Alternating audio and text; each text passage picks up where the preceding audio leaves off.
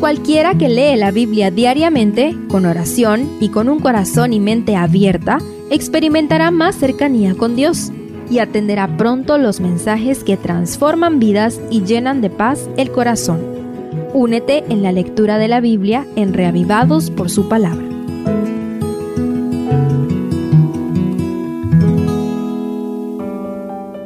Job 22 Aunque Elifaz parece ser el más bondadoso de los amigos de Job, en este capítulo es quizá donde se pone más agresivo. Analicémoslo en tres partes. Primero, Dios no se beneficia de la justicia del hombre. En los primeros cuatro versículos, Elifaz hace una serie de preguntas incisivas al sufriente Job. Las preguntas son casi retóricas. Su propósito parece ser argumentar que la bondad del ser humano no beneficia en nada al Creador y soberano del universo. Elifaz exalta así la inmutabilidad y la trascendencia y la omnipotencia de Dios todas cualidades únicas del Todopoderoso. Sin embargo, su comprensión del carácter de Dios es limitada y está en contraste con la que describe el rey David en los Salmos. El Altísimo sí se involucra en los sucesos que acontecen al hombre, le duele el dolor humano y se regocija con los triunfos y victorias de nosotros sus hijos. Él está sentado en su majestuoso trono en el tercer cielo y al mismo tiempo está pendiente de cada lágrima que derramamos y cada sonrisa que hace resplandecer nuestros rostros. Segundo, Job intenta ocultar pecados graves. La parte central y más extensa del capítulo es una fuerte acusación contra Job que llega al extremo de señalar pecados específicos, de los cuales la sociedad consideraba los más graves.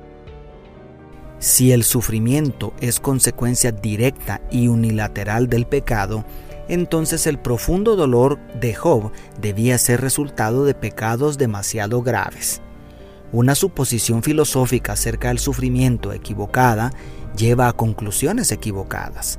Elifaz no tenía ninguna prueba sobre los pecados de Job. La única evidencia era el sufrimiento.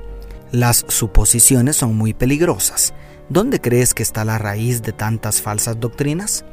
Cuando llegamos a la Biblia con supuestos filosóficos equivocados, alteran terriblemente nuestras conclusiones. Por eso considero de vital importancia que antes de abrir las sagradas páginas, vaciemos nuestra mente de nuestras ideas, conceptos y cultura para dejar que la palabra de Dios nos lea a nosotros antes que nosotros la leamos a ella necesitamos aprender a distinguir entre los principios eternos revelados por Dios y las suposiciones que nosotros mismos construimos. ¿Has identificado alguna suposición que debas lanzar al bote de la basura hoy? Y tercero, Dios promete misericordia si te arrepientes. La última parte del discurso, a partir del verso 21, es un hermoso llamado al arrepentimiento. Este llamado deberíamos aprenderlo de memoria todos los evangelistas.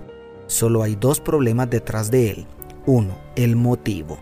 Elifaz cree que Job debe arrepentirse porque ha pecado, pero ese pecado es un fantasma que en realidad no existe. Y dos, el cuadro general de la situación que desfigura el carácter de Dios, haciéndolo ver como una máquina impersonal que expende bendiciones automáticamente a cambio de nuestras buenas obras. Ni el pecado, ni el sufrimiento, ni la prosperidad, ni la maldición son cuestiones tan sencillas como una simple fórmula matemática. Hay una complejidad más allá de nuestra limitada comprensión en todas estas cosas. En medio del intrincado laberinto de estas cuestiones y nuestra escasa capacidad de entender, lo único seguro es que Dios es amor. Él es un Padre bueno y digno de toda nuestra confianza. ¿Quieres entregarle tu caso?